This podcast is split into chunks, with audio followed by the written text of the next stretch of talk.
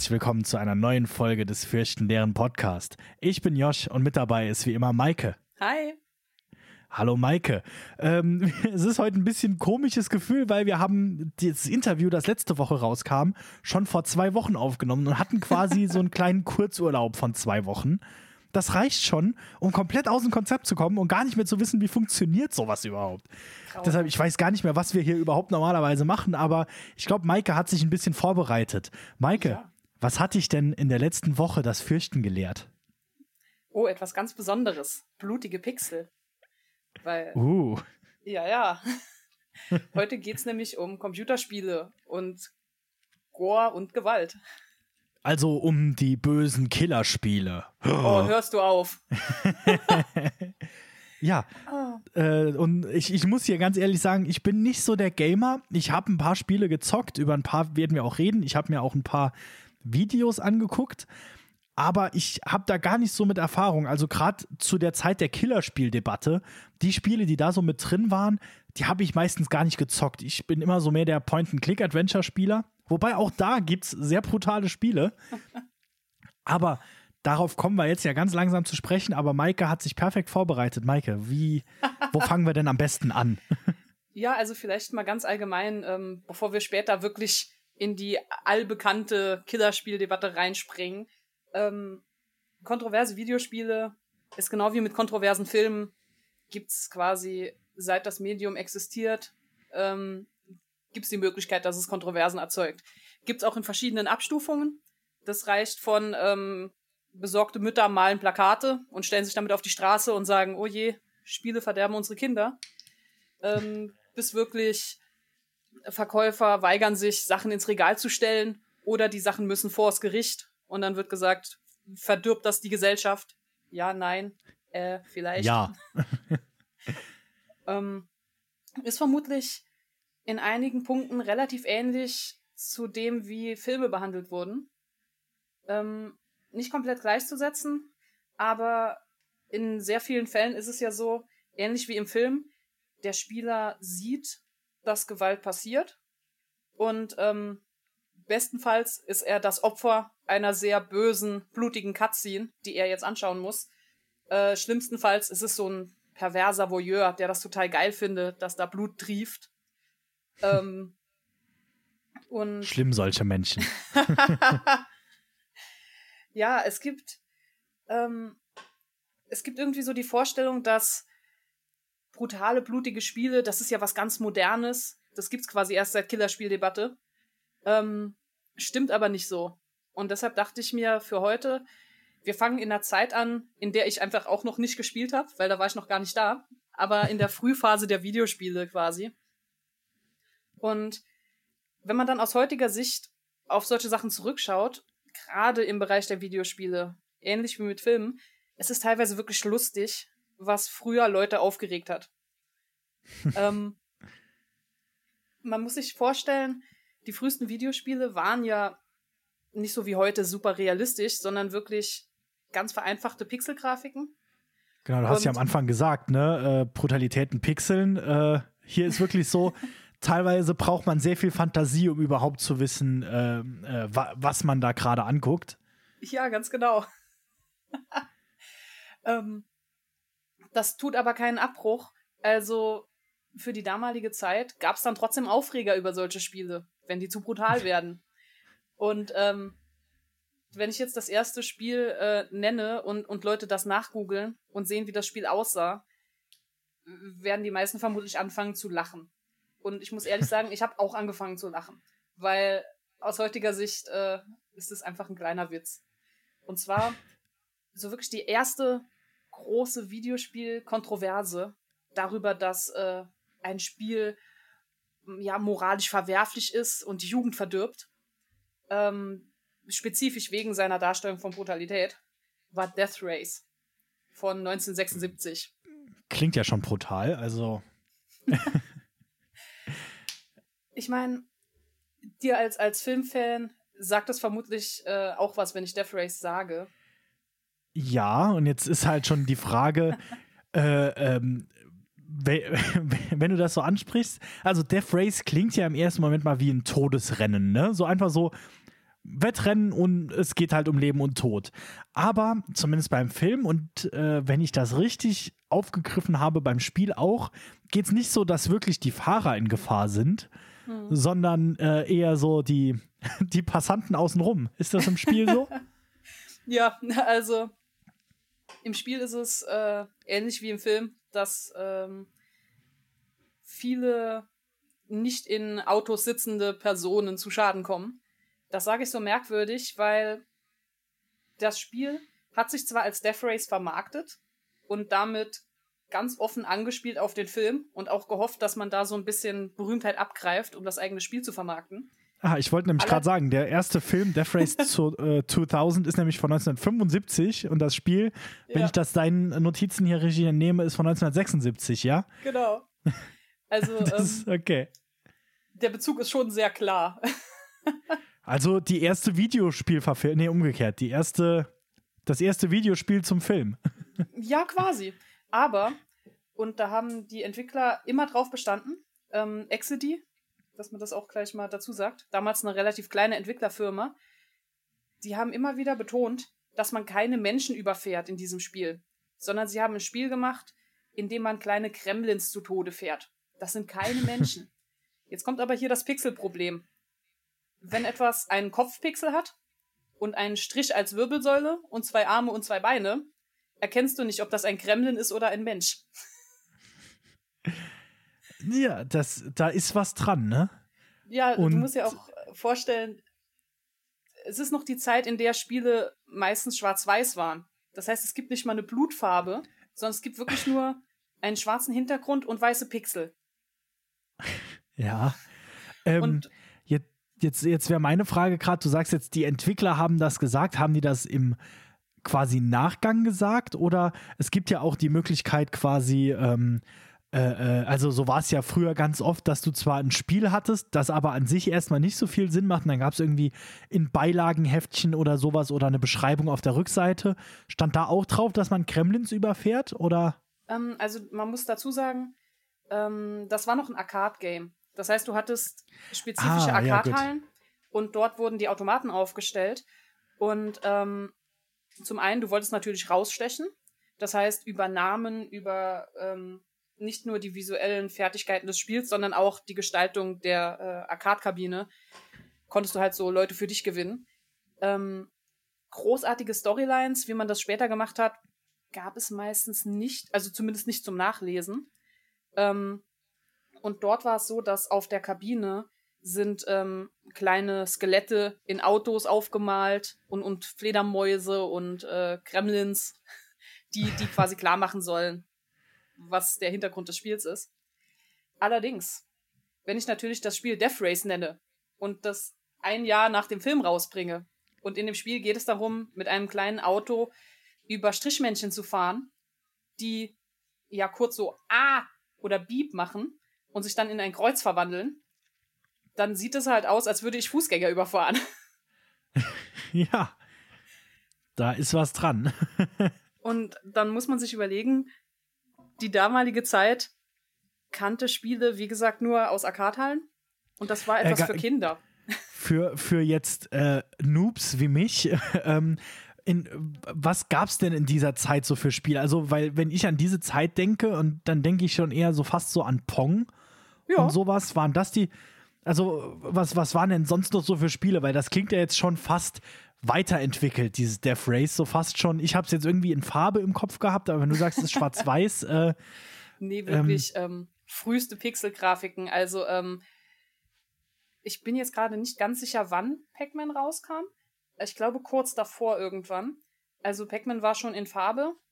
Ähm, aber das hier, wie gesagt, noch schwarz-weiß und da gab's äh, ja, was so Space Invaders, Pong. Ah ja. Das okay. sind so die typischen ähm, ja, also von der Spielästhetik her, wie man sich das vorstellen kann. Und ähm, es äh, ging... Pac-Man kam 1980 raus. Ah, okay, dann kam das danach raus. Ähm, ja, okay, das macht ja. auch Sinn, weil Pac-Man war in Farbe. ja, stimmt. ähm, man muss sich das vorstellen, man hatte damals nicht ähm, wie heute wirklich, dass du Trophäen jagen kannst oder eine Story bekommst oder so, sondern du hattest meistens einen Highscore. Du hattest diese Arcade-Hallen, in denen dann Kinder miteinander äh, konkurrieren konnten quasi, wer den höchsten Highscore bekommt. Mhm. Und deshalb ja. waren die Spiele meistens ausgerichtet darauf, dass man Punkte sammelt, egal in welcher Art und Weise. Okay, und bei Death Race hat man Punkte gesammelt, indem man, Men äh, ich meine natürlich Kremlins überfahren hat. genau das. Das ging auch zu zweit. Also zwei Spieler konnten an derselben Maschine stehen und zusammen Gremlins überfahren. und ähm, ja, also als die Öffentlichkeit davon Wind bekommen hat, begann ein wirklicher Pressezirkus. Weil man kannte brutale Filme und es gab immer schon so ein bisschen die Diskussion darüber, auch im Hinblick auf Death Race, den Film, mhm. dass Eltern gingen einfach mit ihren Kindern ins Kino und haben sich blutige Filme angeschaut. Das ging damals noch. Und die Gesellschaft war so ein bisschen, ja, am, am drüber diskutieren, ist das wirklich so die beste Idee und welche Medien sollten wir, ähm, sollten wir wirklich freigeben, für wen ist welches Medium gedacht. Dass Filme auch für Erwachsene sind und dass es Erwachsenenfilme gibt, das war klar. Aber bei Spielen gab es das Bewusstsein doch nicht, sodass eben sich die Öffentlichkeit angefangen hat, darüber aufzuregen, dass man hier Spieler zu Mördern erzieht. Weil die Kinder lernen jetzt, dass sie Leute überfahren sollen. Mhm. Und obwohl das Spiel schwarz-weiß war und überhaupt nicht blutig, einfach nur die Tatsache, dass du plötzlich keine Soldatengegner hattest oder ähm, wie es dann viele Spiele gab, so die im Western spielen, wo du einen anderen Cowboy oder einen Indianer oder was auch immer erschießen sollst. Ähm, hier war es so, das wirkte eben, als wären das normale Fußgänger. Und mhm. der Film Death Race ist ja so ein bisschen fantastisch in so einer etwas anders gearteten Gesellschaft.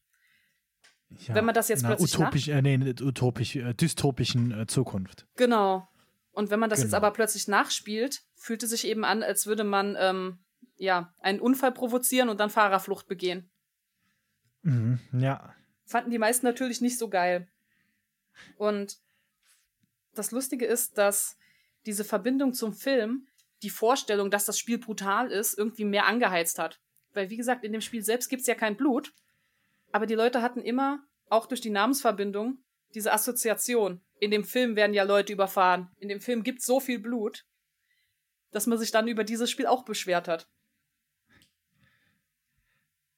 Und ja, das ist auch äh, vollkommen ähm, äh, äh, verständlich. Ich meine, auch gerade zu der Zeit war es ja auch noch viel mehr mit Fantasie tatsächlich. Also, dass man halt, wie gesagt, man hatte halt häufig nur Striche und äh, äh, Farben und deshalb, man musste sich ja sowieso vorstellen, was es da ist. Und wenn dann wirklich ein Jahr vorher so ein Film rauskommt, kann ich verstehen, wenn man dann sagt, okay, ähm, das ist jetzt schon äh, äh, hart an der Grenze.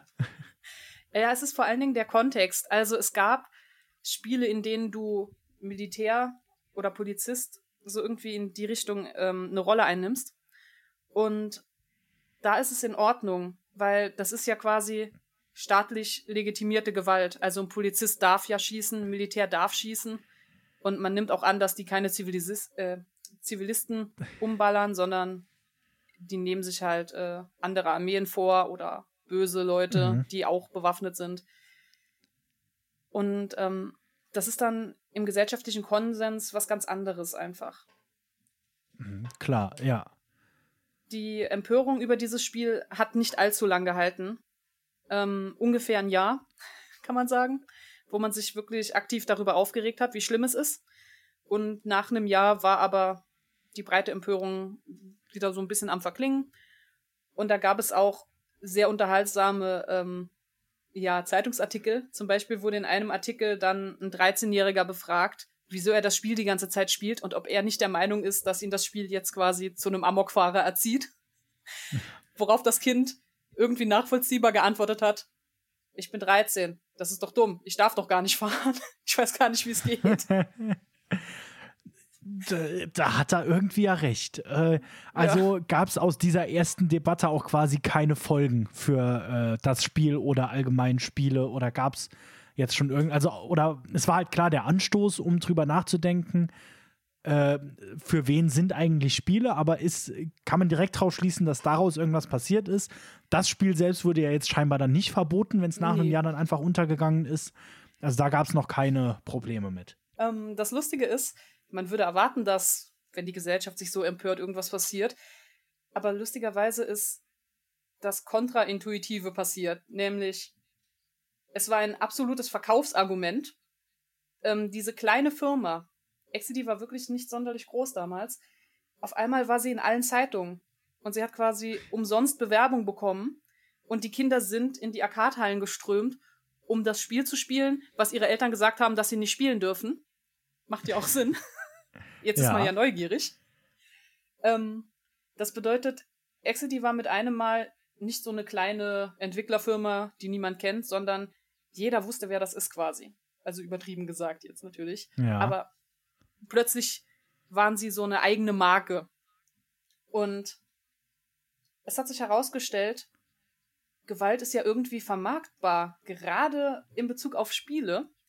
Und es passiert ja nicht wirklich etwas. Es gab ja kein Verbot, es gab kein, ähm, kein Gerichtsverfahren damals oder so. Es gab einfach nur einen ganzen Haufen freie Presse und damit verbesserte Verkaufszahlen. Und was haben die Videospiele daraus gelernt? Je brutaler ich bin, desto mehr Leute regen sich auf, desto weiter äh, wird verbreitet, dass mein Spiel überhaupt existiert. Und ja, das. Also, also so ein bisschen auf eine Art äh, quasi äh, die Videospielversion von Sex Cells, so ein bisschen. Also ja. äh, ja, es, Gewalt verkauft sich gut, wenn es um Spiele geht, weil klar, es ist alles animiert, es ist nichts echt, ne? Man kann quasi alles machen. Und zu dieser Zeit gab es halt auch noch keine Zensur für Videospiele in dem ja. Sinne, weil ich meine, wir reden hier immer noch von Strichen und Punkten. Ne? Hier ist es halt wirklich dann teilweise, wie du sagst, noch nicht mal Blut. Dann kann man auch sagen, okay, äh, äh, dann verkaufen wir das einfach möglichst gewalttätig und sagen, ja, das ist super brutal. Ähm, wie ging es denn dann weiter? Vor allen Dingen, du musst ja auch überlegen, es ist ja immer noch grafisch sehr ja, limitiert. Also es sind ja immer noch kleine ja. schwarz-weiße Pixel. Sodass ich erst. Ja, es geht dann wirklich ums Marketing außenrum, wie man es genau. halt an benennt, verkauft. Ähm, in so in den 80ern, Mitte der 80er, gibt es die ersten frühen Horror- und Gore-Games. Das ist auch beflügelt durch die Filmindustrie wieder ganz, ganz arg. Weil mhm. Horrorfilm in den 70ern, in den 80ern ja auch so ein bisschen aufgeblüht ist. Und mhm. natürlich und hat man sich da. Äh, über die Gewalt in Filmen werden wir übrigens auch noch eine ganze Folge machen, für ja. alle, die es schon vergessen haben. Ne? Da sogar noch mehrere, da haben wir noch einiges geplant. Äh, ja. Genau, ich kenne auch, ähm, also ich weiß jetzt nicht, inwieweit du es aufge äh, aufgelistet hast, aber ich weiß zumindest ähm, von äh, vom Angry, Angry Video Game Nerd von äh, YouTube, ähm, der hat auf jeden Fall, und das müsste ja dann auch so 80er gewesen sein, ähm, der hat äh, auf jeden Fall ein Review zu einem äh, Texas Chainsaw Massacre Game und zu einem Freitag der 13. Game gemacht. Und wenn ich es richtig im Kopf habe, bei ähm, Freitag der 13. da spielt man auch tatsächlich einen Campbewohner und muss quasi überleben. Da genau. ist die Gewalt kommt von Jason, der halt, man muss quasi versuchen zu überleben. Also quasi so, quasi eins der ersten Survival Games. Ja, definitiv. und, aber wenn ich es richtig im Kopf habe, beim äh, Texas Chainsaw Massacre Spiel, äh, zum einen sieht es irgendwie alles halt immer noch sehr billig aus, weil es ist halt immer noch, ähm, äh, äh ich, ich, ist es NES-Grafik? Ich bin mir gerade gar nicht sicher. Auf jeden Fall ähm, sehr alte Pixel-Grafik. Atari sogar noch, ja. Äh, und ähm, äh, wenn, wenn ich es richtig im Kopf habe, spielt man dort aber tatsächlich Leatherface und muss Leute ja. töten. Äh, ja, also du sollst, ähm, du sollst ihn mit der Kettensäge zersägen und man muss sich vorstellen, das klingt jetzt sehr brutal und das konnte man vermutlich auch gut brutal verkaufen. Aber so, ähm, der Körper von dieser Leatherface-Figur ist so in so einem hellen Blau, als hätte der so eine Latzhose an. Und die Kettensäge ist einfach ein gerader Strich mit Strichen nach oben und nach unten aus demselben Blau, sodass man sieht nicht, ob das sein Arm ist, ob er da was in der Hand hat. Die, ähm, ich glaube, Angry Video Game Nerd James Rove sagt sogar, äh, es sieht aus wie ein großer Penis, mit dem er ja. rumläuft und äh, die Leute tötet. Ja, ich erinnere mich. Also und vor allen Dingen, wenn du, ähm, wenn du diese Figuren berührst, die du töten sollst, ähm, da passiert auch nichts mit Blut, sondern ich glaube, die drehen sich einfach auf den Kopf und es gibt so ein ah, ja. Störgeräusch, so von wegen, ja, die Person ist jetzt tot. Das heißt, es gab die Idee von Gore, also die Idee von du zersägst diese Leute, aber es sah noch nicht danach aus. Ja, okay. Ähm, weißt du, weißt du da, ich meine, das ist jetzt eine sehr spezifische Frage, äh, weil ich meine jetzt gerade dann bei die, die, diese Spiele sind ja jetzt in Farbe und gerade jetzt das Leatherface Game, äh, das Texas Chainsaw Game, warum hat man da auf Blut verzichtet? Hast du da eine, eine Idee? Weil ich nehme jetzt an, dass du jetzt nicht eine genaue Antwort drauf weißt, weil ich meine, jetzt noch so ein paar rote Pixel dazu äh, packen, wäre ja jetzt nicht unbedingt ähm, verkaufsschädigend, würde ich mal sagen. Also ich weiß nicht, ähm, ich weiß es nicht spezifisch von den von dem Entwicklerstudio her, wie deren Einstellung war, aber von ähm, von den Machern von Atari, also von, von den Higher-Ups, ja. den, den General ja. Manager und, und KKG, war verbirgt, dass ähm, sie wollten, zumindest am Anfang, äh, keine Spiele, die Gewalt gegen Menschen zeigen. Also es war in Ordnung, Gewalt gegen Flugzeuge oder Autos oder sowas zu zeigen. Oder Aliens. Oder Aliens, genau. Aber sie wollten eben keine Menschen zu Schaden kommen lassen. Und ich könnte mir vorstellen, dass, ich meine, das Spiel sollte ja für den Atari produziert werden. Ja. Wahrscheinlich wäre es schwierig gewesen, dieser Firma zu verkaufen, dass man da blutige Pixel spritzen lassen will. Also es, okay. es war schon quasi ein Zugeständnis, dass du überhaupt Unschuldige töten kannst und dafür Punkte bekommst. Mhm. Ich könnte mir vorstellen, dass es sowas war. Okay, und das ist natürlich auch aber grundsätzlich interessant, dass, obwohl wir eben bei dem Gespräch waren, von wegen, für wen sind Spiele, Atari, also quasi, das war ja die Firma für Videospiele. Also da gab es ja sonst quasi nichts zu der Zeit. Ähm, und die haben quasi, äh, die haben quasi gesagt, unsere Spiele sind für Kinder. Im Endeffekt. Um, ähm, ich würde eher sagen, das war, das hatte sich einfach allgemein gesellschaftlich so rausgebildet. Also mhm jetzt abgesehen von Nintendo, wüsste ich jetzt aus dem Stegreif nicht unbedingt, ähm, dass Firmen sich dadurch verkauft hätten, dass sie gesagt hätten, oh, das ist für Kinder. Weil das wäre okay, genauso. Ich meinte jetzt, ich, ich meinte jetzt mehr es drauf anzulegen, äh, zu sagen, oder sagen wir so, unsere Spiele sind für alle. Weil sie wollten halt ja. extra auf Blut und Nacktheit verzichten und wollten genau. halt nicht, dass man sowas äh, in ihren Spielen sieht. Also in dem Zusammenhang haben die quasi gesagt, unsere Spiele sind auf jeden Fall auch für Kinder und wir wollen ja. hier nichts nur für rein Erwachsene. Also es ging immer so ein bisschen darum, moralisch integer zu sein. Quasi, mhm. ähm, ich meine, Leatherface ja, zu spielen ist jetzt theoretisch nichts für Kinder. Aber dadurch, dass es ja nicht so krass brutal gezeigt wird, ist es in Ordnung. Weil dann ja, kann man okay. das bis zu einem gewissen Punkt abstrahieren. Ähm, es, man muss dazu sagen, es ist die Anfangsphase. Atari hatte später auch brutale Spiele, aber so am Anfang waren sie da ja, definitiv genau. dagegen. okay. Ähm, das Interessante ist, dass so gerade in den 80ern waren die Filme und die Videospiele sich wirklich sehr nahe, was, was das Verarbeiten von Gewalt anging, weil Videospiele haben sich sehr häufig daran inspiriert, was gerade an Filmen total in war. Und das waren eben Horrorfilme und Actionfilme. Und beide handhaben Gewalt zum einen blutig, aber zum anderen als Spaßelement. Wenn ich in mhm. einen Actionfilm gehe, komme ich, um mir die Gewalt anzuschauen und die Zerstörung. Genau, und das wird ja oft auch so ein bisschen, äh, bisschen unterschlagen, jetzt genau. wo du es gerade ansprichst, aber äh, ist auch tatsächlich sowas, was mir erst aufgefallen ist, als ich mal so ein bisschen in, die, in den Index reingeguckt habe und geguckt habe, was ist hier denn so indiziert. Das sind sehr viele Horrorfilme, ja, aber es gibt auch sehr viele indizierte Actionfilme. Die Rambo-Reihe war, glaube ich, mhm. bis auf den ersten komplett indiziert ewig lange. Teilweise sind es immer noch. Äh, und ähm, das ist auch was, was man nicht vergessen sollte. Ich meine, auch bei den krassen Actionfilmen aus den 80ern.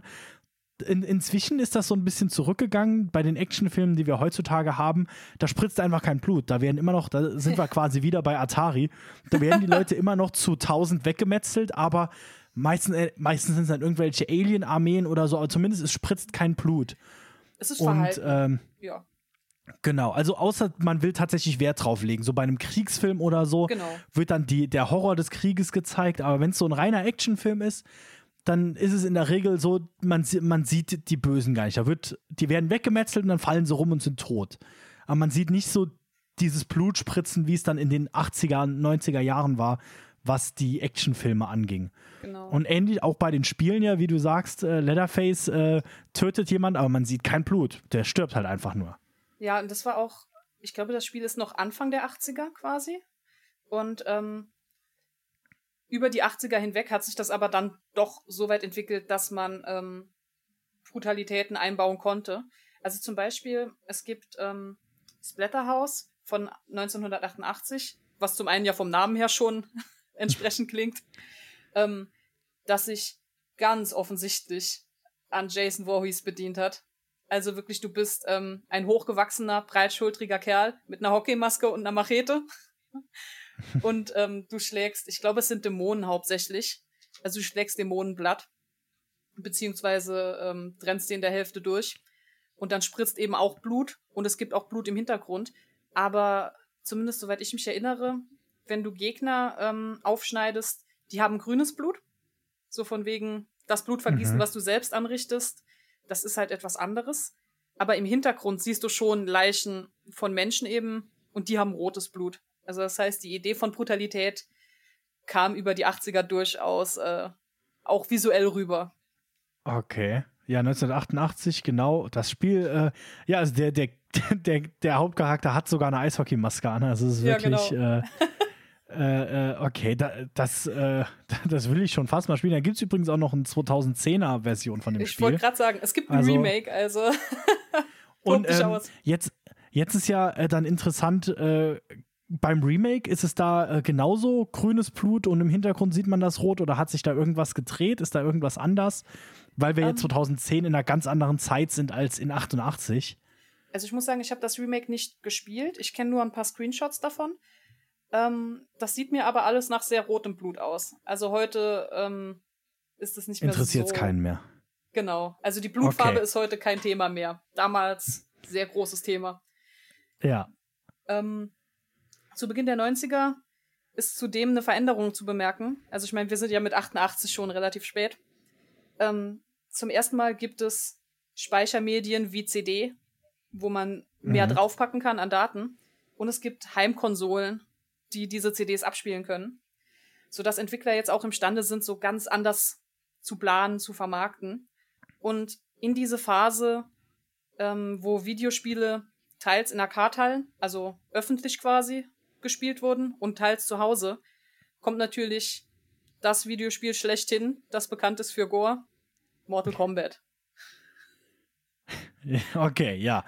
Das ist wirklich, das ist da jeder, also selbst Leute, die jetzt gar nichts mit Videospielen zu tun haben, kennen, glaube ich, Mortal Kombat äh, und äh, äh, können so ein bisschen was äh, dazu sagen. Also haben so ein bisschen, äh, haben schon mal Szenen draus gesehen da ist ja jetzt sehr interessant, du hast ja schon gesagt, ne, die, die großen, ähm, äh, äh man hatte viel mehr Speicherplatz und das haben die ja gerade in den frühen 90ern sehr gerne ausgenutzt für diese ähm, äh, fotorealistischen äh, Charaktere, in denen es halt tatsächlich gefilmte Leute vor Greenscreen sind.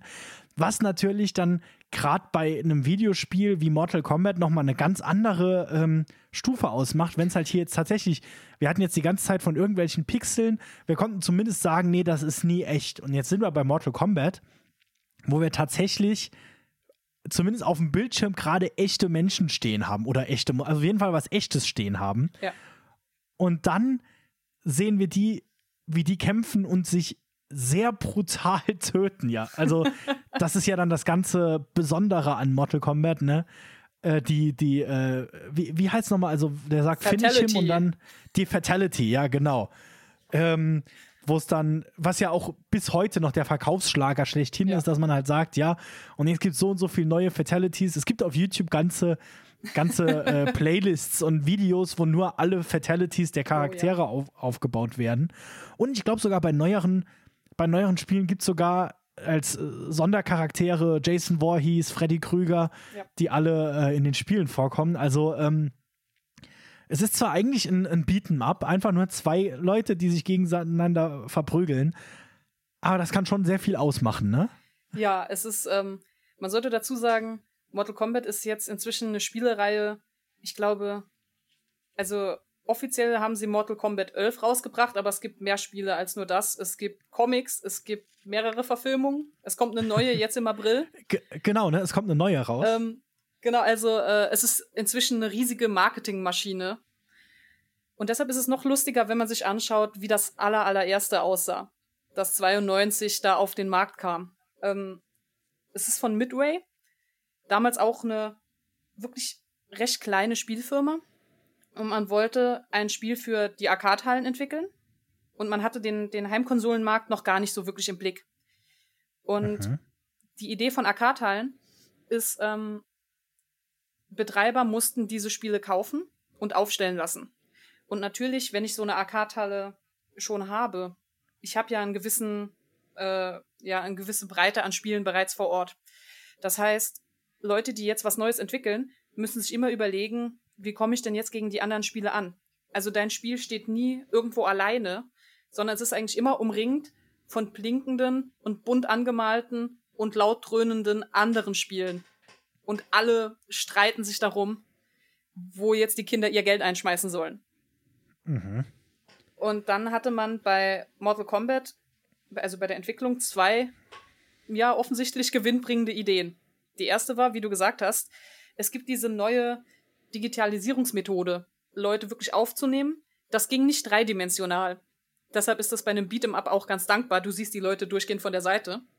Mhm. Ähm, lass uns doch diese neue Technik einsetzen. Und dann, ähm, ich glaube, jetzt muss ich gerade nachschauen, John Tobias heißt der Mann. Das ist einer der beiden Hauptverantwortlichen für dieses erste Spiel. Der hat dann einfach so ein paar von seinen Freunden angesprochen. Darunter einen, der sich äh, mit ähm, Kampfsportarten aus dem asiatischen Raum wirklich gut auskannte und die auch ähm, trainieren konnte. Mhm. Und dann haben die sich quasi mit ihren Freunden getroffen und haben denen gesagt, mach mal vor der Kamera hier so ein paar Kampfmoves. Und ähm, derweil hat äh, jemand anders quasi vorskizziert. Das sind ungefähr die Ideen für unsere Charaktere. Sie hatten sieben Stück. Und das mussten alles Sachen sein, die man praktisch nachmachen konnte, weil man musste das ja filmen. Und so kommt es dann mhm. auch, dass äh, Scorpion äh, und Sub-Zero haben eigentlich dieselben Klamotten an. Und theoretisch auch Reptile, der im ersten Teil vorkommt. Die haben alle dieselben Kleider an, weil die muss man nur einmal kaufen und dann muss man nur die Farbe abändern. Und das ist natürlich leichter ja. zu machen. Das heißt, das war ja. so ein. Es ist so ein bisschen das Äquivalent, ähm, wie fünf Leute treffen sich in der Garage, um eine Band zu gründen. Ein bisschen größer zwar, aber in dem Charakter ist es passiert. Und dann war so. Es sind halt quasi fünf Leute, die zumindest ein bisschen Ahnung von Musik haben und nicht fünf Jungs, die gerade ihre erste Band gründen. Das wäre ja. vielleicht ein besserer Vergleich. Ja. Es sind halt Leute, die schon in dem, in dem genau. Business arbeiten und sich auskennen, aber vom finanziellen her quasi dasselbe. Jeder kann sich gerade so leisten, ich kaufe mir ein. Äh, ich kaufe mir eine Gitarre, kauf du dir den Bass und, äh, genau. und so ist es hier dann wahrscheinlich auch. Äh, genau. Ja, also man sieht auch, ähm, ich werde das alles in den Quellen verlinken, weil das ist wirklich toll anzuschauen. Es gibt immer noch die Videos, die damals von den Schauspielern aufgenommen wurden, die da ihre einzelnen Moves prüfen und die auch manchmal einfach umfallen, weil diese Moves zu halten einfach sehr schwierig ist. Und natürlich, das Umfallen wurde immer rausgeschnitten für das Videospiel, aber man kann sich das komplett anschauen. Man sieht auch immer, wie nach, äh, wenn jemand sowas versucht hat, plötzlich so von der Seite nochmal der, ähm, wie heißt der gute Mann? Der Daniel Persina, kommt noch mal rein, mhm. der bringt ihnen bei, wie sie sich bewegen sollen und läuft dann wieder weg und dann machen die Leute das nach. Es ist total süß zu sehen. Vor allen Dingen auch, ähm, es gab, wie gesagt, es gab keine großen, episch angelegten Erzählungen damals. Und ähm, mhm. John Tobias und, ähm, wie heißt der andere gute Mann? Ähm, Boone heißt er mit Nachnamen, glaube ich. Ach, das tut mir okay. jetzt leid. Ich habe seinen Namen Ed Boone, glaube glaub, ja. Okay. Ähm, die beiden hatten äh, Konzepte für Charaktere entwickelt und haben dann einfach ähm, wirklich quasi eine kurze Biografie geschrieben. Und wenn du es geschafft hast, mit einem Charakter alle Kämpfe zu absolvieren, die das Spiel dir in den Weg stellt, dann hast du so einen kurzen Endtext bekommen. Und das war quasi alles, was es an Story äh, gab. Das heißt, über die Story ja. konntest du das Spiel nicht vermarkten. Du konntest es, wie gesagt, über ähm, diese digitalen Aspekte vermarkten, dass es wirklich realistisch aussah. Oder über Gewalt. Das heißt, Oder im besten Fall beides. Ja, im besten Fall beides. Das heißt also, sie kamen dann auf die Idee, hey, wir wissen ja alle noch quasi, was das hier für eine Aufregung war mit den äh, gewaltsamen Spielen. Wie wäre es, wenn? Und dann haben sie sich immer krassere äh, Finisher-Moves einfallen lassen. Dass es sowas wie ein Finisher-Move gibt, also quasi ein den Kampf beendenden großen Gegenschlag. Mhm. Ähm, das war aus anderen Kampfspielen bekannt. Das war allerdings nie irgendwas, was wirklich drastisch blutig gewesen wäre. Und ähm, die Macher Und, von äh, Mortal um noch Kombat. kurz einzukrätschen, wahrscheinlich nicht nur aus Spielen, sondern halt auch im, im Wrestling gibt es schon sehr Stimmt. lange den Finisher. Das ist ein offizieller Titel. Das ist halt immer dann so. Also inzwischen ist das tatsächlich so ein bisschen untergegangen, aber früher war das halt wirklich so der Move, aus dem ist keiner mehr rausgekommen. Wenn du den Finisher gemacht hast, war das Spiel vorbei, äh, das, das Match. Das Match, genau. Ja. Ja, so in dem Geiste ungefähr. Und ähm, das war auch nichts, was einfach zu bewerkstelligen war. Also du musstest wirklich quasi auswendig lernen, wie die Knopfdrückfolge ist, mit der du das Ganze aktivierst. Ähm, wie du gesagt hast, so das ist auch inzwischen das, wofür Mortal Kombat überall bekannt ist. Und wenn man sich jetzt zurück erinnert an diese vollgestellten Arcade-Hallen, natürlich war es dafür bekannt. Es war ein Spiel, das echt aussah, in dem plötzlich die ganze Zeit übertriebene Gewalt passiert. Das heißt, Kinder, die in so eine Arcade-Halle rein sind, sind natürlich sofort zu diesem Spiel hin. Also Street Fighter, ein anderes Beat'em Up war super beliebt. Und dann Mortal Kombat natürlich, klar. Ja. Ähm, jetzt äh, meine Frage, ähm, als jemand, der gerade das erste Spiel noch nie gespielt hat und vielleicht mal Szenen gesehen hat, aber ich weiß es gar nicht, was können wir denn uns jetzt hier als Brutalität vorstellen? Was waren denn hier die, die Fatalities, die Finisher so? Na gut, Also- es gab es gab wenig brutale, ähm, wo wirklich ja jemand ähm, einfach nur sehr hart getreten wird. Und es gab ähm, welche, die bis heute ikonisch sind.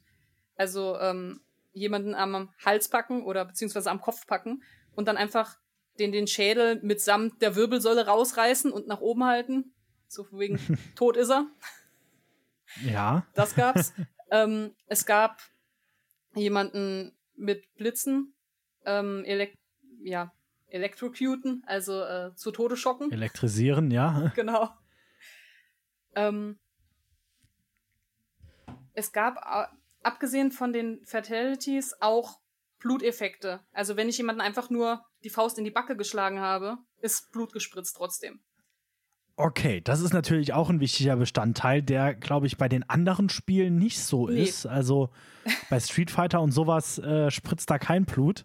Nein, also die ähm, bei Street Fighter oder bei auch bei anderen vergleichbaren Spielen, die vor Mortal Kombat da waren, die ähm, Charaktere verziehen zwar das Gesicht und die machen auch so typisch so, äh, um Ja. zu zeigen, dass sie getroffen wurden, aber dass da wirklich irgendwie Blut wegspritzt, war nicht unbedingt der Fall.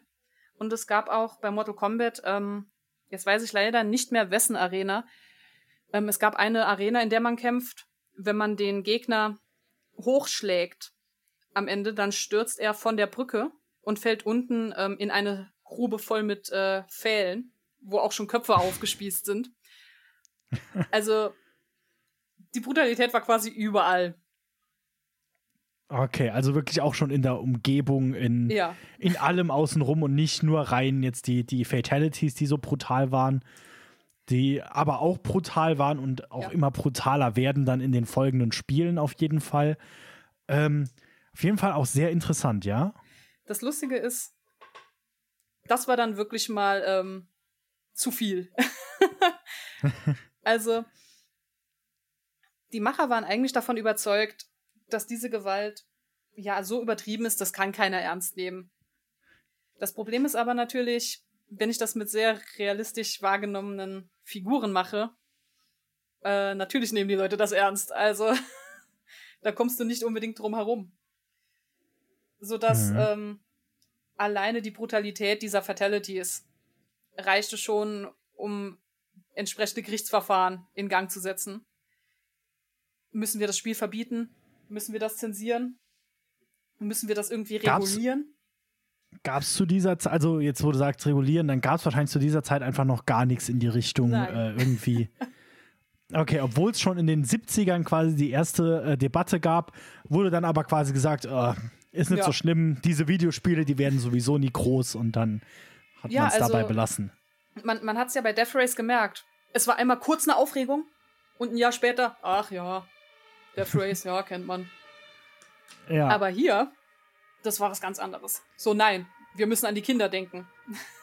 Mhm. Gut, wir haben jetzt hier auch allgemein eine andere Zeit, ne? weil in den 80ern kam halt auch dieses Gespräch über Brutalität in Filmen nochmal hoch und ähm, ich glaube, das war auch die Zeit, wo es dann halt in, also in Amerika, die haben ja eigentlich keine große Zensur, was Filme angeht, mhm. äh, aber dann in, in Deutschland halt klar, ne, den, ähm, den, äh, den Index. In England gab es die Video Nasties zu der Zeit, wo halt auch äh, äh, Filme einfach verboten wurden, die durfte man nicht gucken.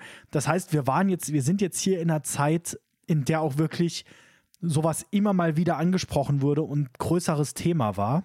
Mhm. Und ähm, du redest jetzt aber äh, von den Gesprächen, die tatsächlich in Amerika passiert sind. Ne? Genau. Weil grundsätzlich, ich glaube, äh, wir hatten ja damals schon ein bisschen recherchiert. Ich glaube, da hatten wir auch zusammen nachgeguckt. Mortal Kombat äh, wurde ja damals in Deutschland auch äh, indiziert, also ja. war hier sogar verboten. Ähm, ja, aber okay, weiter. Ich, ich, glaube auch immer aus der Begründung, ähm, dass Deutschland alles zensiert hat an Spielen, was wirklich zu realistische Gewalt ähm, dargestellt hat. Da waren sie ganz früher wirklich ganz extrem. Wenn, mhm. ähm, ich erinnere mich, dass es bei Resident Evil 2 beim Verbieten als Grund hieß, man sieht den Zombies noch an, dass sie mal Menschen waren. Und dann ist es immer noch Gewalt gegen Menschen weil die Zombies haben alle unterschiedliche Kleider an. Also Deutschland war da wirklich immer ein bisschen sehr empfindlich. Amerika nicht so. Ja. Mhm. Die, waren die, die, die haben es eher mit Nacktheit. Nacktheit. genau. ähm, übrigens, äh, nur noch mal, um es gerade äh, ein bisschen zu verschärfen. Ähm, also Mortal Kombat wurde indiziert am 31.03.1994 in Deutschland. Am 11.11.94 dann sogar beschlagnahmt.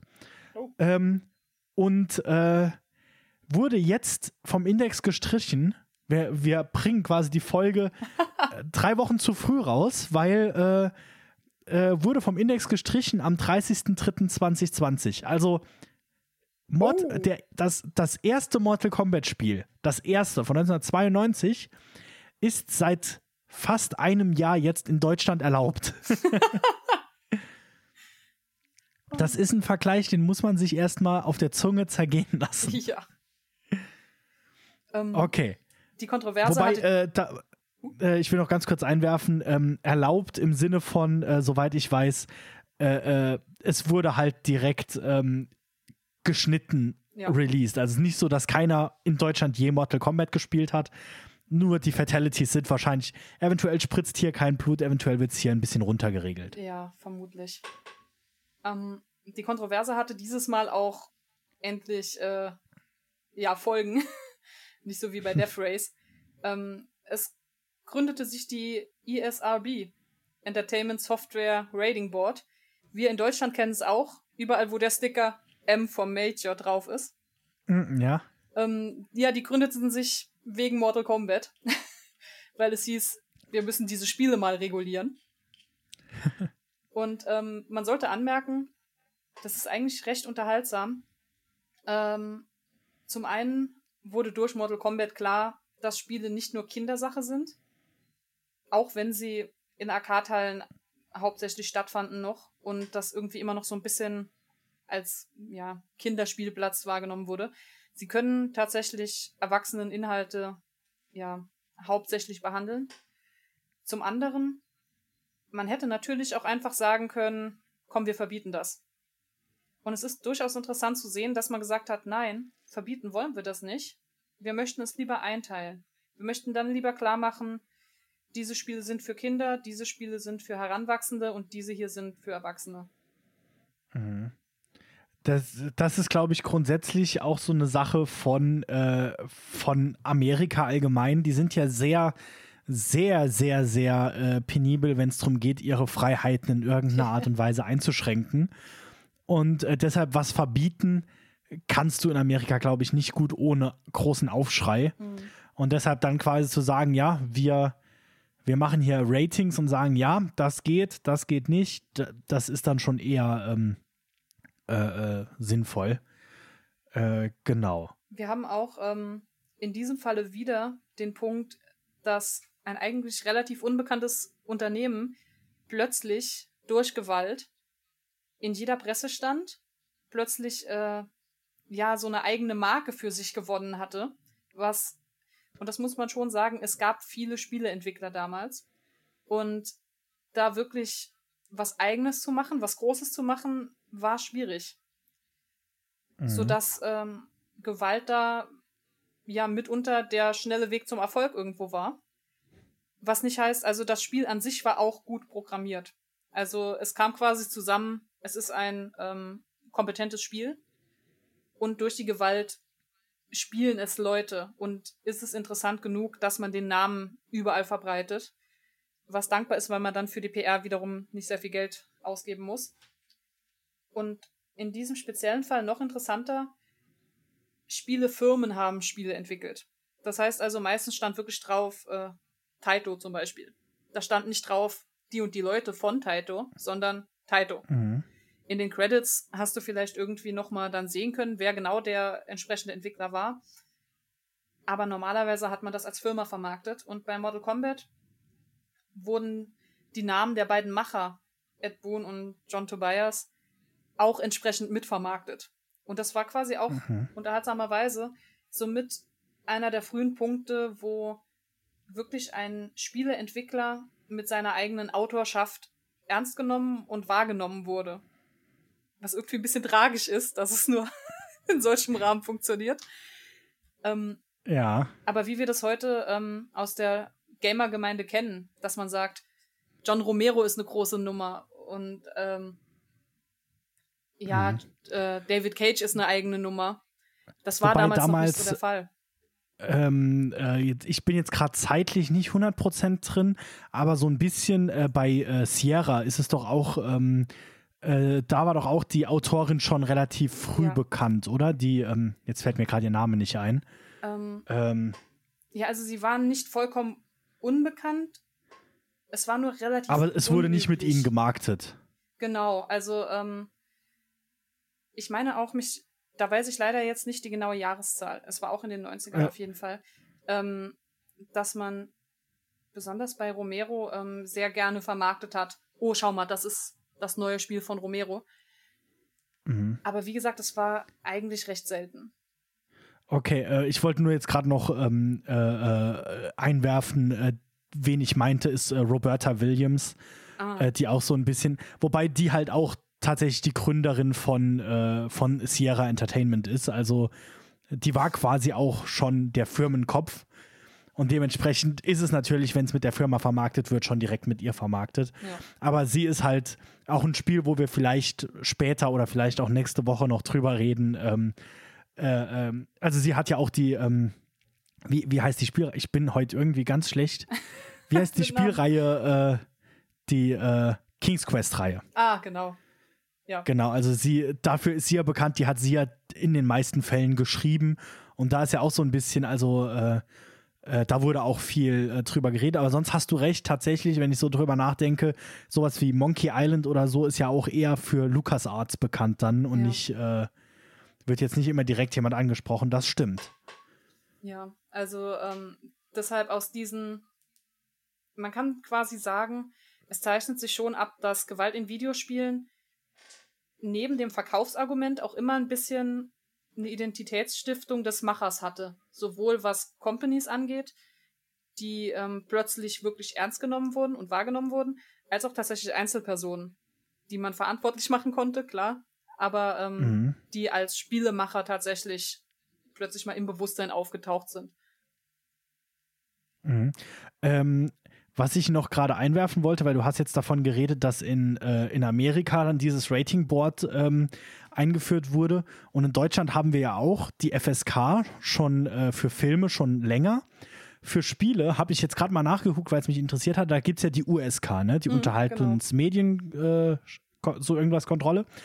Ähm, die gibt es seit 1994 also seit dem Jahr, in dem Mortal Kombat hier in Deutschland äh, indiziert wurde. Ich weiß jetzt nicht, ob das Zufall ist oder ob das eventuell, also wahrscheinlich hängt alles so ein bisschen mit zusammen. Ja, Mortal Kombat hat in hat in Amerika dieses Kontrollboard eröffnet und dadurch führt es ja auch dazu, dass das dann auch in Deutschland, wenn das in Amerika gemacht wird, dann schwappt das ja eher mal über und dann hat es wahrscheinlich einfach ein paar Jahre gedauert. Das Spiel ja. kam bei uns an und gleichzeitig kam dann auch äh, die USK, äh, hat das dann direkt mitgemacht. Also, aber auch interessant, ähm, es hängt alles so ein bisschen mit Mortal Kombat zusammen. Ja, also es hat definitiv den Markt sehr verändert. Es gab auch im Folgenden dann ganz viele Klone von Mortal Kombat, wo ähm, ja. ja.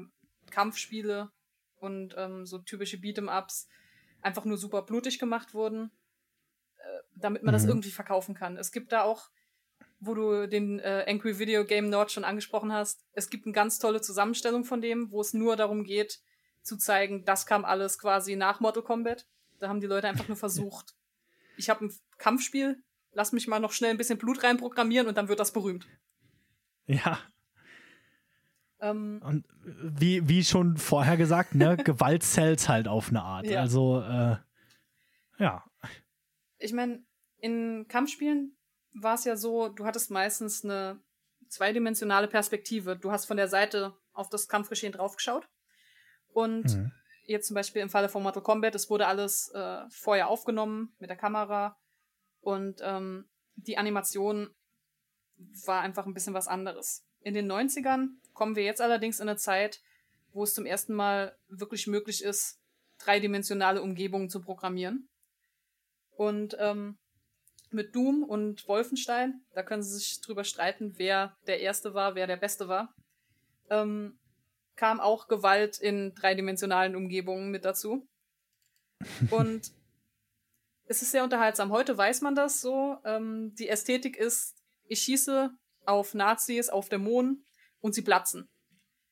Meistens in so eine kleine rote Wolke, manchmal ein bisschen kreativer, dann fliegen noch die Arme und die Beine zur Seite weg, aber meistens platzen sie einfach. Und das Lustige ist, ähm, da bin ich vorher nie drauf gekommen, aber das hat einen sehr einfachen Grund. Das ist ja. viel leichter zu animieren.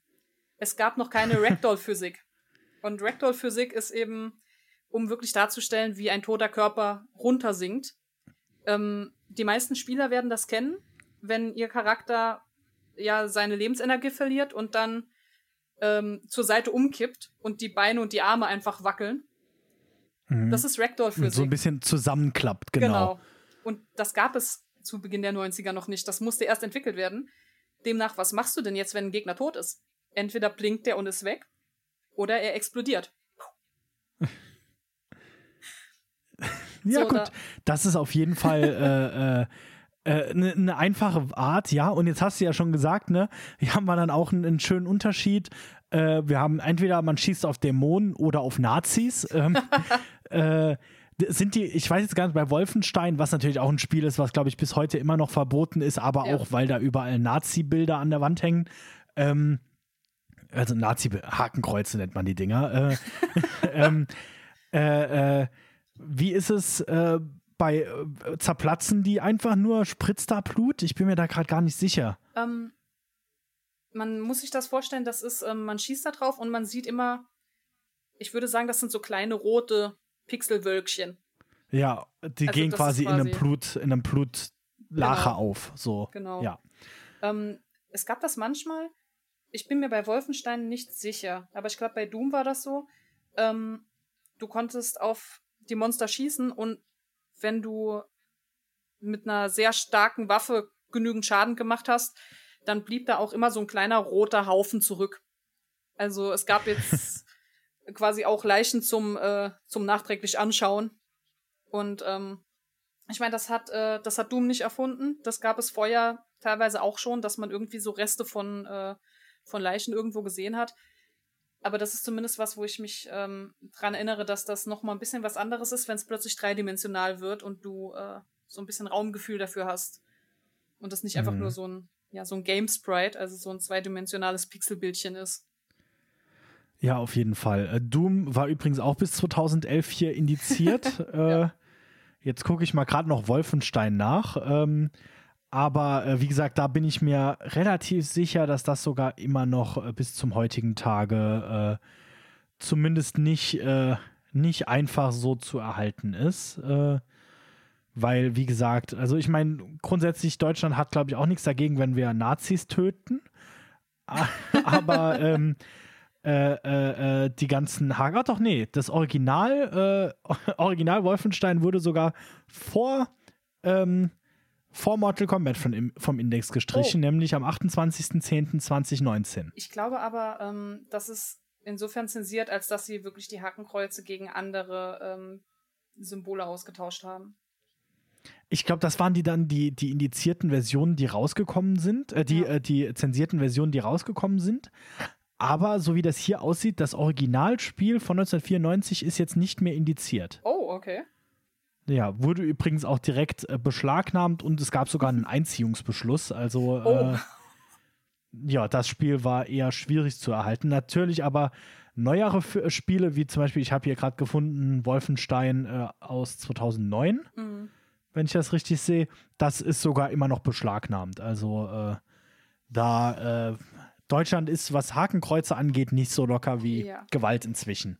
Ja, na gut, da geht es immer um ähm, verfassungsfeindliche Symbole und Thematiken. Ja. Und ähm, genau. da die Amerikaner es mögen, Nazis abzuschlachten, ist das immer ein bisschen schwierig, weil ja. man kann das irgendwann nicht mehr gut rauszensieren in Deutschland. Ja, ja, ja, genau. Ähm, ähm, vielleicht jo, nur noch so ein Schmankerl, so gegen Ende der 90er, 1997, ähm, gab es Carmageddon. Ähm, es war das erste Spiel von Stainless, auch zu dem Zeitpunkt noch eine recht unbekannte Firma. Und ähm, zuerst hatte man sich entschlossen, das so ein bisschen Mad Max-mäßig anzulehnen.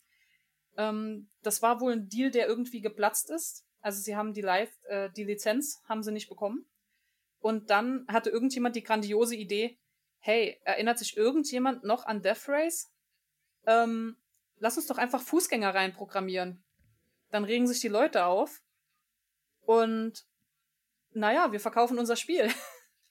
also hat man genau das getan. Und ähm, es kam, wie es kommen musste. Du spielst ähm, in Carmageddon quasi das, was sich vermutlich jeder vorstellt, wenn er an den Death Race-Film denkt. Du hast einen ganzen Haufen sehr verrückte Fahrer, die du dir aussuchen kannst, mit ebenso verrückten Autos. Du kannst ähm, andere Fahrer attackieren während diesem Rennen und du kannst Punkte sammeln, indem du über ähm, unschuldige Zivilisten drüber fährst, die auch wirklich sehr schön platzen zu äh, kleinen Häufchen. Wenn du drüber fährst, hinterlässt du auch rote Streifen auf dem Boden, dass man genau weiß, äh, was du da jetzt gerade getan hast. Ich glaube, die schreien auch, wenn man sie überfährt. Also es ist ähm, sehr viel drastischer. Es ist quasi das Spiel, was Death Race damals äh, gerne gewesen wäre, aber nicht war. Ja, ähm, Carmageddon übrigens, der deutsche Titel Carmageddon Fahrt zur Hölle. ähm, seit dem 31.10.1997 indiziert. Ja, das passt. äh, ja, und ähm, hier ist es halt auch so, das ist jetzt wieder dieses, ne, man ist halt einfach selbst der Täter und schlachtet Leute ab. Das genau. ist immer noch mal, und vor allem Unschuldige in dem Fall halt wirklich explizit, während man halt bei Doom oder Wolfenstein zum Beispiel halt die Bösen tötet. Ja, genau das war es auch. Also über Carmageddon würde sich original aus diesem Grund sehr aufgeregt. Es war nicht einfach, dass Gewalt passiert. Dass Gewalt passiert, war man quasi gewohnt. Es war, wem die Gewalt passiert. Und ähm, das noch immer gekoppelt mit der unangenehmen Spielmechanik, dass du für die Gewalt, die passiert, eigentlich Punkte und Belohnungen bekommst. Sodass mhm. der, der Sinn und der Spaßaspekt des Spiels sind eben, töte so viele Unschuldige wie möglich. Und das mochten einfach die meisten Leute nicht so gern. Ähm, die Zensoren mhm. haben sich einiges einfallen lassen, um das besser zu machen. Die haben äh, Blut eingefärbt. Das hat man immer ganz gerne gemacht. Dann hat man gesagt, du überfährst Aliens oder du überfährst Roboter. Und ja. dann war die Sache gut. Ähm, die Macher jedoch haben das alles so ein bisschen so locker genommen, weil, hey, die Kontroverse hat genau das getan, was wir wollten. Wir waren unbekannt. Ja. Niemand wusste, wer wir sind oder warum man ein Spiel von uns kaufen soll. Und wir hatten kein Geld, irgendwie einen Werbebanner oder sowas aufzuhängen. Also haben wir es brutal gemacht und das Spiel konnte plötzlich auf eigenen Beinen stehen. Plötzlich hat jeder darüber gesprochen. Ähm, mhm. Super. Es gibt keine schlechte Kostenlose PR. Zeitungsartikel. Genau. genau. Ähm, es verkaufte sich sogar so gut, dass es noch Nachfolger zu diesem Spiel gab. Also es war tatsächlich der klügste Schachzug, den sie hätten tun können. Ja, und äh, da ist es dann so, ähm, mit diesem, äh, da, da muss man ja sagen, in, in solch, gerade in diesem Zusammenhang macht es dann auch Sinn. Ich, ich bin ein großer Gegner der BPJM, aber genau in diesem Zusammenhang macht dann Sinn, was die eigentlich ja gemacht haben, nämlich wenn ein Spiel indiziert wird, das wird ja oft gesagt, wenn ich sage, das Spiel ist verboten. Nein, ein indiziertes Spiel ist nicht verboten. Es ist lediglich verboten, dafür Werbung zu machen, es offen auszulegen und äh, es zugänglich äh, es zu verkaufen, wenn da äh, Leute unter 18 Jahren drankommen können. Was aber dazu führt, dass im Gegensatz zu Amerika, wo dann halt quasi kostenlos Werbung für jedes Spiel gemacht wird, das brutal ist, ist halt hier dann so dieses Carmageddon. In Deutschland hat man da wahrscheinlich gar nicht so viel davon gehört, ja. weil es halt direkt indiziert wurde. Und dann, klar, gab es vielleicht einen Zeitungsartikel dafür oder so mal, wo dann jemand nochmal drüber geschrieben hat, was für brutale Spiele. Aber im Endeffekt, es ist halt dann, äh, aber dann nur in diesem Kontext. Und es war, es ist aber verboten, dafür irgendwie Werbung zu machen. Ein, ein Händler, der das Spiel vielleicht gerne verkaufen würde, kann kein Werbeplakat dafür ausstellen oder das Spiel überhaupt offen da liegen haben. Klar, wenn dann ein Kind zu ihm kommt und sagt, ich hätte gern Carmageddon, dann kann er das dem verkaufen, mhm. aber da kommt ja dann in dem Zusammenhang gar keiner drauf, dass da jetzt irgendwie ein, ähm, äh, jemand in den Laden geht und Carmageddon kaufen will. Inzwischen funktioniert das halt auch nicht mehr, weil wir sind jetzt so ver vernetzt mit dem ganzen Internet und der, dem Rest der Welt, wenn ich von einem Film höre, dann höre ich selten davon, weil in einem DVD-Laden dafür Werbung ausliegt. wenn es da äh, einen indizierten Film wird, äh, gibt, dann habe ich 20 verschiedene Messageboards, auf denen es nur darum geht, mir zu erzählen, dass ein neues äh, zensiertes Spiel raus ist oder ein neuer zensierter Film. Ja. Und dann will ich den gerade erst recht. ja, also ähm, vor allen Dingen in Deutschland ist man auch in der lustigen Lage, dass Sachen, die in Deutschland verboten sind, zumindest was Gewalt angeht, ähm, plötzlich in äh, Österreich nebenan vollkommen in Ordnung sind, sodass man sich die Spiele aus Österreich kaufen kann und die trotzdem auf Deutsch mit Synchro und allem hat. Ähm, das war damals nicht unbedingt so bewusst. Also ich bin mir nicht sicher, wie viele Leute in den 90ern auf die Idee gekommen wären, ihre Spiele aus Österreich zu beziehen. Einfach, wie du sagst, da wenn man nicht wusste, dass es sie überhaupt gibt, weil einfach niemand darüber berichten durfte. Ähm, genau. Also das waren dann auch in den 90ern wahrscheinlich eher schon die, die Superfans. Das, da ja. gibt es ja immer welche, also die auch schon damals quasi jeden Spielrelease verfolgt haben, wahrscheinlich irgendwelche, damals dann irgendwelche Magazine aus Amerika äh, äh, äh, abonniert haben, wo sie dann einmal im Monat über die neuesten Spiele berichtet wird. Ähm, und die dann halt wahrscheinlich auch wussten, ja, ich kann hier nach Österreich. Also ich weiß, selbst vor zehn Jahren, als ich angefangen habe, Filme zu sammeln, war es noch so, dass das so die, so, ah, man kann aber übrigens auch nach Österreich, das war so das Geheime. Dann gab es so ein, zwei Online-Shops, äh, die, ähm, die extra aus Österreich, also die komplett äh, enden dann immer mit AT hinten, dann weiß man ja. schon, okay, die haben die ungeschnittenen Fassungen und die Filme sind arschteuer. Ähm, und äh, genau, also das hat sich jetzt, weil halt auch immer mehr Zeug vom Index verschwindet, hat sich das stark gedreht. Ja. Es ist viel einfacher, an solche Sachen ranzukommen, auch wegen dem Internet, weil halt jetzt wirklich, äh, wenn du was aus, wenn du was, selbst inzwischen ja Amazon, wenn du unbedingt was aus England willst, dann loggst du dich bei amazon.co.uk an. Genau. Und bezahlst ein bisschen mehr, äh, ein bisschen mehr Geld, dass es dann von dort rüber geschippt wird. Funktioniert aber auch. Ja, deshalb. Und deshalb. Äh, der Zugriff jo, ist ganz ähm, anders. Ja, genau. Jetzt wäre meine Frage, hast du noch was zu den 90ern? Weil ansonsten wäre hier, glaube ich, ein guter Cut, um dann die Folge zu beenden. Wir sind jetzt bei circa einer Stunde oh. und dann könnten wir nächste Woche mit dem, äh, mit dem nächsten Punkt auf deiner Liste starten. Wenn du jetzt natürlich noch zu den 90ern noch was zu sagen hattest, es klang sehr nach Ende der 90er. Ähm, wir können noch ein bisschen reden. Wir haben, wir machen ja sowieso eher länger. Das kommt jetzt ganz drauf an, äh, was du noch, weil wir wollen natürlich deine Notizen irgendwie durchbekommen. Ähm, ja, also wir können gerne noch so ein bisschen Honorable Mentions, also ähm, mhm. so ein bisschen noch zu den 90ern machen. Und dann vielleicht auch gleich dazu, dann kommt äh, in der nächsten Folge das große Aufregethema der Killerspiele. genau, dann, weil ähm, das ist, glaube ich, ein sehr guter Cut, dass ja. wir dann nächste Woche über die Killerspiele reden und was da so alles äh, weil da ging da die Diskussion ja richtig los. Ne? Also da Ja. war es halt auch in Deutschland dann eine große Diskussion. Das andere, wie gesagt, war eher so die Diskussion dann in Amerika. Mhm. Nach Deutschland haben die meisten Spiele es dann gar nicht mehr geschafft. Ja. Ähm, oder halt nur in geschnittener Vers Version. Und äh, genau, weil das war noch so die, die glückliche 90er, als das noch alles, alles war gut. Und dann Ja. Anfang der 2000er ging es dann richtig rund. Ich muss jetzt auch sagen, in den 90ern sind wir auch eher so in der Zeit, ähm, in der ich sehr viel angefangen habe zu spielen und ähm, tatsächlich so ein bisschen jetzt Erfahrungsbericht auch habe. Ähm, Mhm. und der gilt vor allen Dingen dem Survival Horror. Das war ein Genre, das tatsächlich so aus Japan rübergeschwappt ist. Zuerst nach Amerika und dann von Amerika zu uns.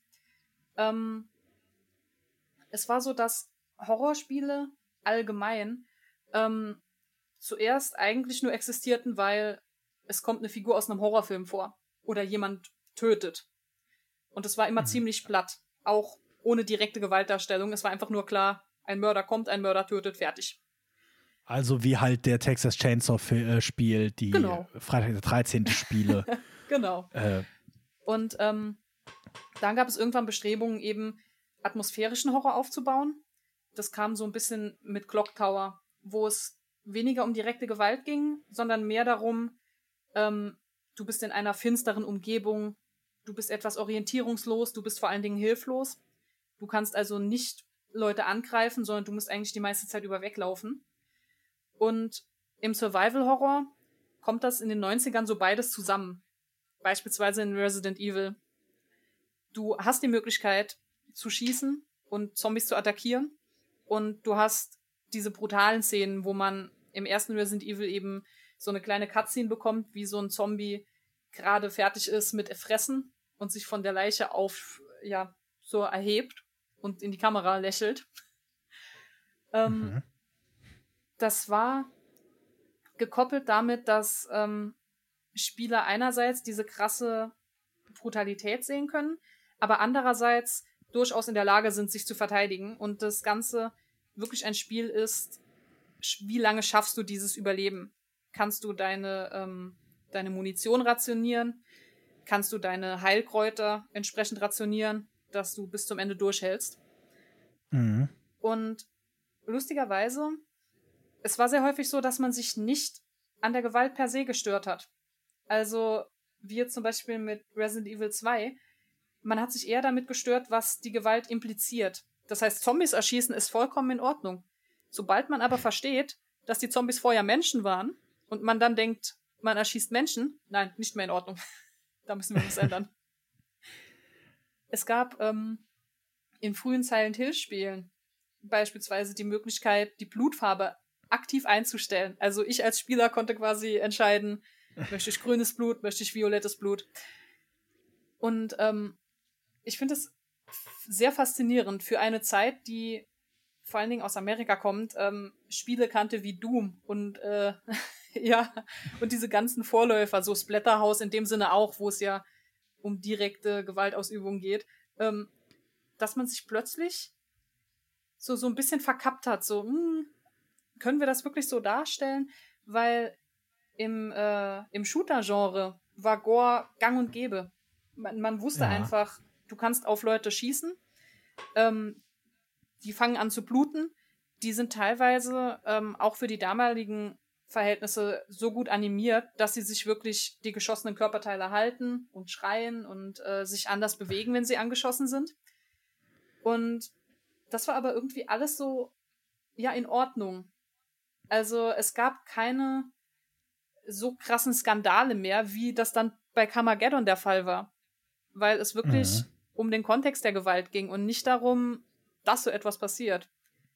Es gab, wobei es gab, ähm, jetzt muss ich gerade überlegen, wie es hieß, Soldiers of Fortune, glaube ich, heißt es Mhm. das noch mal ein bisschen mehr Aufregung provoziert hat, weil eben ähm, die Handlung so ein bisschen auch das Schwierige war. Also wenn ich jemanden in den Arm schieße, dass er schreit und sich den Arm hält und äh, versucht sich so wegzudrehen und das Ganze dann noch sehr blutig ist, das hat schon hat schon ein paar Leute ein bisschen verstört.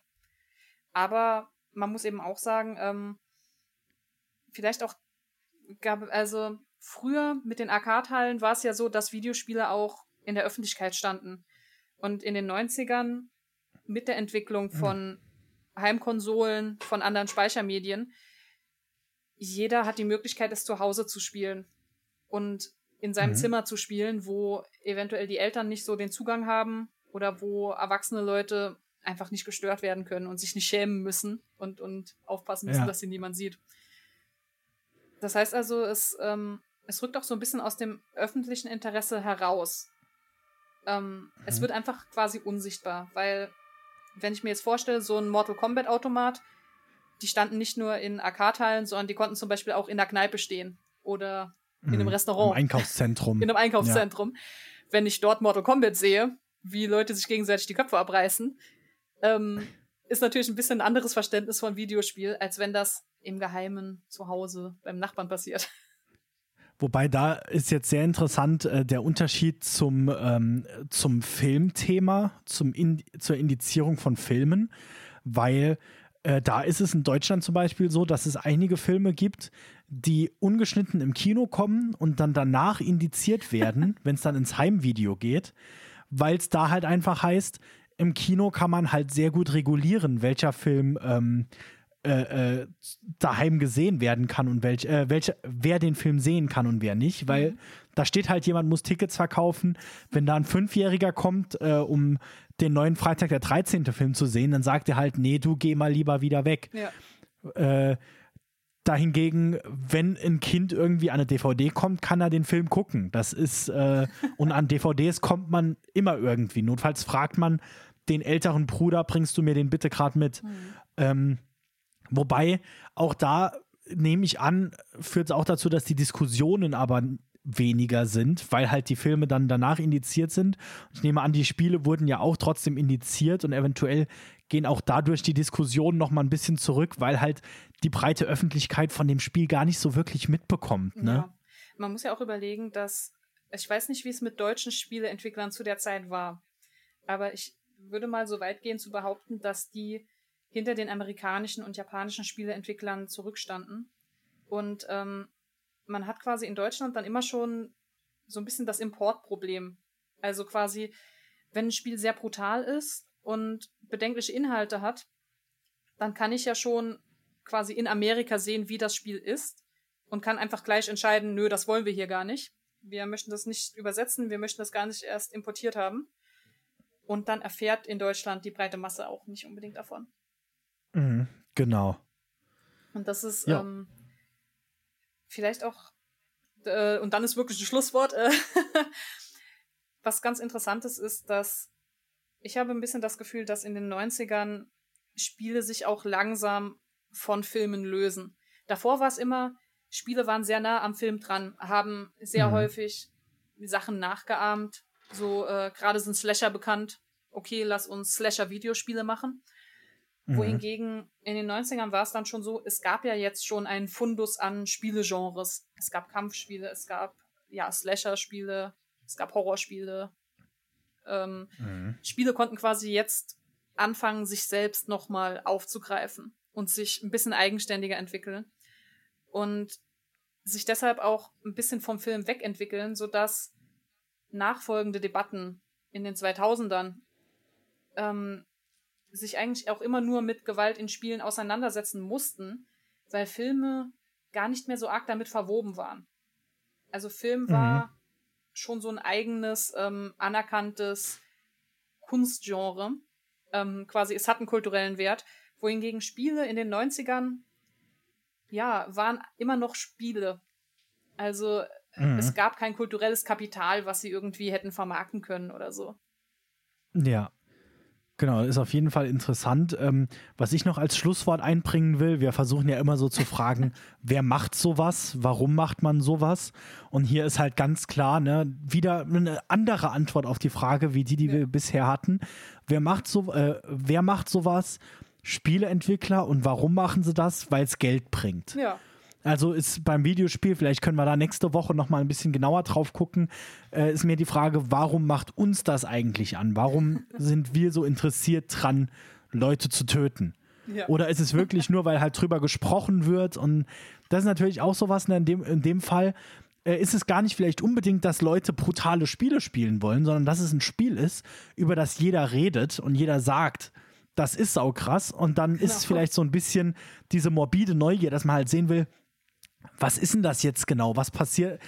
Da wird so viel drüber geredet, das muss ich ja mal ausprobieren. Genau. Und im Endeffekt, vielleicht ist das Spiel auch gar nicht so gut und man spielt es einmal und dann ist gut, aber dann hat man es halt schon einmal gespielt und dadurch wieder Geld reingebracht. Ja. Da gucken wir mal nächste Woche noch ein bisschen genauer drauf, weil statt einer Bonusfolge als Bonus quasi reden wir einfach weiter über Videospiele, weil ist auch ein großes Thema. Ne? Ja. Wir haben noch nicht mal ansatzweise alles abgedeckt. ähm, äh, wir haben also. Ich höre übrigens, viele Leute schon ja? schreien, dass ihre Lieblingsspiele fehlen und große Kontroversen und. Äh Genau, und äh, wir sind jetzt zwar zeitlich durchgegangen, so ein bisschen, aber wir haben auch ein paar Spiele übersprungen, ja. über die wir jetzt eigentlich hätten können reden. Nur, dass ihr schon mal alle Bescheid wisst. Ihr braucht uns noch nicht zu schreiben, was wir alles vergessen haben. Nächste Woche kommen noch ganz viele Spiele, ja. die auch über ein ganz andere, äh, die äh, auch noch mal in Zeit zurückgehen, weil wir hier nicht komplett chronologisch durchgehen, sondern so ein bisschen das Ganze. Maike hat da sehr schön alles nach Themen aufgebaut. Das heißt, ähm, äh, ja, nicht wundern. Euer Spiel kommt bestimmt noch dran. Und wenn es nächste Woche immer noch nicht dran war, dann bitte Hate-Mail direkt an Maike. Oh, was? äh, nee, Quatsch. Spieleempfehlungen. Wir wollen keine Hate-Mail. Genau, Spieleempfehlungen, genau, auf jeden Fall. Ähm, ja, und dann würde ich mal sagen, äh, war das doch eine schöne Folge. Mal wieder nicht zu lang. So langsam kriegen wir es hin. Auch bis auf dann die Bonusfolgen über zwei Stunden, weil wir über einen Film reden. Jetzt sind wir bei einer Stunde 17 etwa. Ist doch ein super, äh, äh, ein super Verlauf. Das äh, können wir doch so beibehalten. Dann äh, alle zusammen vielen Dank fürs Zuhören. Und äh, wenn ihr uns jetzt schon Spieleempfehlungen schicken wollt, ähm, könnt ihr das natürlich trotzdem tun. Einfach fürchtenlehren at gmail.com, fürchtenlehren mit UE oder auch auf Instagram at fürchtenlehren, da sind wir auch unterwegs und äh, freuen uns über jede Nachricht. Ähm, danke fürs Zuhören und dann geht's nächste Woche weiter und wir hoffen, wir konnten euch diese Woche mal wieder das Fürchten lehren.